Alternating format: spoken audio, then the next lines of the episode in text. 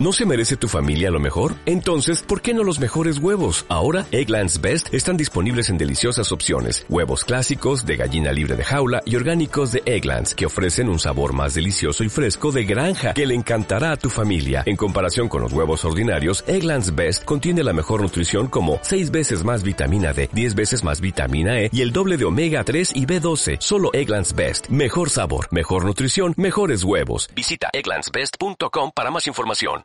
Sí, este, estas casas tienen dos salas. Una que es donde estamos, que es la sala de recibo, que como puedes darte cuenta está justo al lado de la entrada, que es para cualquier tipo de visita. ¿sí? Es como para recibir informalmente a alguien y es una sala chiquita, digamos. Y la que está al lado es la sala grande formal, donde está la chimenea y era como la sala para las grandes ocasiones, digamos, donde están los muebles grandes y los muebles finos, ¿sí? Entonces esa es la diferencia entre estas dos salas. Pero ahora en este momento este espacio está funcionando como sala comedor, digamos. Y sí, el Zenith, que era que venía con teléfono y todo. Sí, claro, ese fue el creo que el primer televisor a color de la casa, grande, se compró para un mundial. Y estuvo en la sala de la casa de Kennedy durante muchos años. Era como grande, tenía no sé, 55 pulgadas, una vaina así. Ahí se reunía la familia o hacíamos chimeneas por algún motivo o porque sí. Me acuerdo, por ejemplo, cuando mis papás cumplieron algún aniversario de bodas, tal vez los 50 años, y pues hicimos una misa y, se hizo una comida aquí, vino gente, vino, vinieron amigos y familia, y todos estábamos reunidos, estaba lleno, es de las veces que más ha estado lleno. Mm, y yo leí como hice como un discurso y leí la dedicatoria que mi papá le hizo a mi mamá cuando le regaló Lo que el viento se llevó, la novela. La dedicatoria dice como, para Blanquita, con un amor que ningún viento se llevará jamás.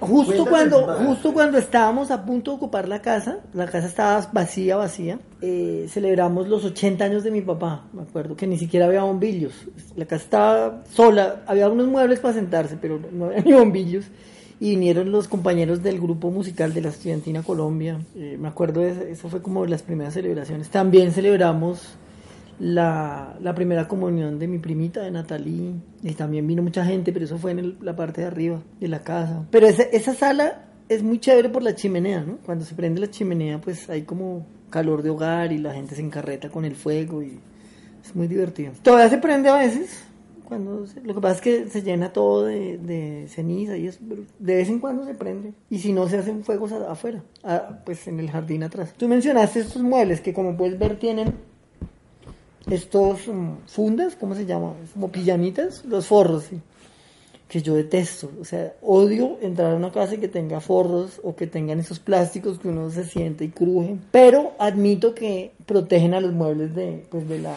del mugre de la sociedad. Si, si estos muebles no tuvieran estos, estos forros, pues ya estarían vueltos mierda. Entonces, muy rara vez, cuando hay una visita muy especial, se quita el forro y pues los muebles parecen nuevos. Es una raquera. Pero es algo que yo toda la vida odié. Llegar a una casa y, que, los, muebles estén como, como si no habitara nadie ahí, ¿no? Pero... ¿Y quién les puso los forros? Mi mamá, obviamente. Estos los compré yo, los bonitos, los compré yo, los de rayitas de colores. Pues la tela es inmunda además porque como un, un rollo que había por ahí que sobraba, entonces pues servían para hacer forros. Bueno, pues la, la sala cuando te digo que armé la sala es porque, porque, digamos, esto no siempre está así, esta mesa de centro, este jarrón, estas porcelanas. Pero hay varias cosas que han estado en la sala de la casa toda la vida. Ese buffet, donde está la cristalería y las teteras y otras porcelanas, ese estuvo toda la vida, lleva en la casa 50 años o más, no sé. Y las porcelanas, desde que tengo uso de memoria, esas porcelanas Bavaria de mujeres que alzan los brazos hacia arriba, este, este muchachito que está montando una cabra, todas son Bavaria, ¿no? Son finas. Pero estas porcelanas toda la vida han estado en la casa. Estas dos siempre estuvieron, eran una acá y otra acá. Esta es como una para los colillas. Por ahí están los siete samuráis completos, pero en esta versión solo están estos cuatro. Hay como tres versiones distintas de estos, de los siete samuráis. Eh, esta, esta porcelana, que mi mamá le decía a Paulina porque se parece a una prima por la nariz, está fumando con su cartera en un banquito y tiene como un zorrillo al lado, que debe ser el zorrillo de, para ponerse en el cuello, ¿no? Y el, y el perrito de aguas, la postura. A mí me encantaba, ¿no? Eh, Hace parte como de la imaginería de, la sala de la casa de toda la vida. Estaba este mismo buffet, había una alfombra y estaban otros muebles que por ahí están también. Estaba ese televisor del que ya hablamos, el televisor ese Zenith que está en la esquina. Estaba el buffet, la mesa de centro, que, la que te mostré arriba, que es una mesa de madera, pero con ese estilo, no sé bien cómo se llama, como de paticas. Estaba el cuadro que te mostré de, de Canaletto, de, que muestra la iglesia de San Marcos. Ese cuadro ha estado en la sala toda la vida. Y ese, ese cuadro, recuerdo que cuando mis papás fueron a Europa en el 1980, mi papá me escribió diciéndome, ¿Se acuerda del cuadro del que está en la casa? Estoy viendo eso en vivo y en directo, es igualito, no sé qué.